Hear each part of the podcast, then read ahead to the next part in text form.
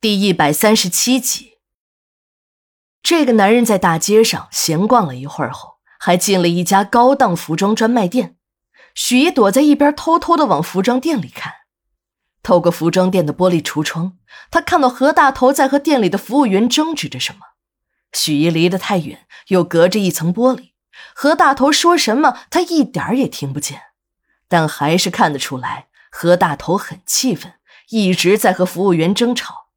直到一个经理模样的人走过来调解，何大头才悻悻地出了服装店的大门。许一看何大头走远了，便走进店里找服务员打听，那个又老又丑的男人到店里要做什么。那几个服务员还以为许姨是何大头的老伴儿，便说：“哎呀，大姨，你可要看好了你们家的男人。”刚才呀，你家大爷到店里来买西装，说是要约会。可是我们店里没有那么小号的，就让他定做。可他非说要今天晚上用，我们没有办法赶出来，他还向我们发脾气呢。许姨一听，这几个服务员把自己当成了何大头的老伴儿，心想自己的年龄当他妈还差不多。这个时候已经顾不上和这些服务员斗嘴了。这个何大头说的约会。还在今天晚上，莫不是真的和招娣有关？带着一脑门子的问号，许怡回到了家。她要试探一下招娣，看一下自己的判断是否准确。可还没有等许怡想出如何去试探，招娣对她的几次欲言又止，让她的心里有了底。许怡当了多年的下人，早就已经练就了一身察言观色的本事。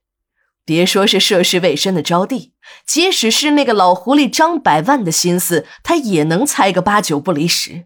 如果没有这个本事，要想在这个豪门之家立足，那根本是不可能的事儿。这个时候的许怡眼珠子一转，计上心来，干脆自己呀来个顺水推舟，将计就计，这样既能除掉何大头这个隐患，又能让眼前的这个女人滚蛋。自己何乐而不为呢？想到这里，许怡开心的笑了。正在许怡守候在张家的别墅外，等着自己的主子张勇来捉奸时，在何大头的家里，一个何大头把另一个何大头的尸体送进了地下室，放进了冰柜中。许怡本想在招娣离开医院后便跟出去，但是晚上查床的医生特别负责任。非要再给他检查一下，好不容易检查完，他又开始忙活联系女儿，和女儿定好捉奸的计划。这么一来，等他赶到张家别墅的门前，找到一个隐蔽的位置，开始观察招娣的动静时，时间已经到了后半夜。许一没有想到自己生病了，招娣会对自己这样的好。他当了十几年的下人，主人虽然对自己不错。可这种亲人般的感觉，他还是第一次体会到。要不是为了自己的女儿，他也不想让张勇来捉奸。一想到自己女儿尴尬的身份，他的心又狠了下来。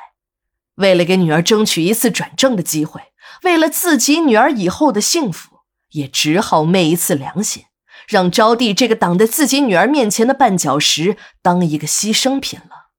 当他确定。招娣晚上和何大头有约会时，许怡立即想到了一招一举两得的好计策：自己装病躲出张家的别墅，这样招娣便会放心的和那个男人约会。她在背后偷偷的把这个消息报告给主人张勇，这样做既能显示自己的忠心，又能达到自己的目的。当许姨开始实施自己的计划时，让他没有想到的是。招娣对他的病显示出超乎寻常的关心。一开始，他还认为是招娣这个女人在用心计，想尽快的支开他。但后来，他发现招娣为他办手续、取钱、取药，跑的是满头大汗，还一直陪到他打完最后一个吊瓶才离开。他才意识到，这个女人其实很单纯，远远没有他想的那样复杂。这让许怡的心里很不是滋味人家招娣这样的关心自己，自己却办了出卖人家的事儿，怎么想自己怎么不是个东西？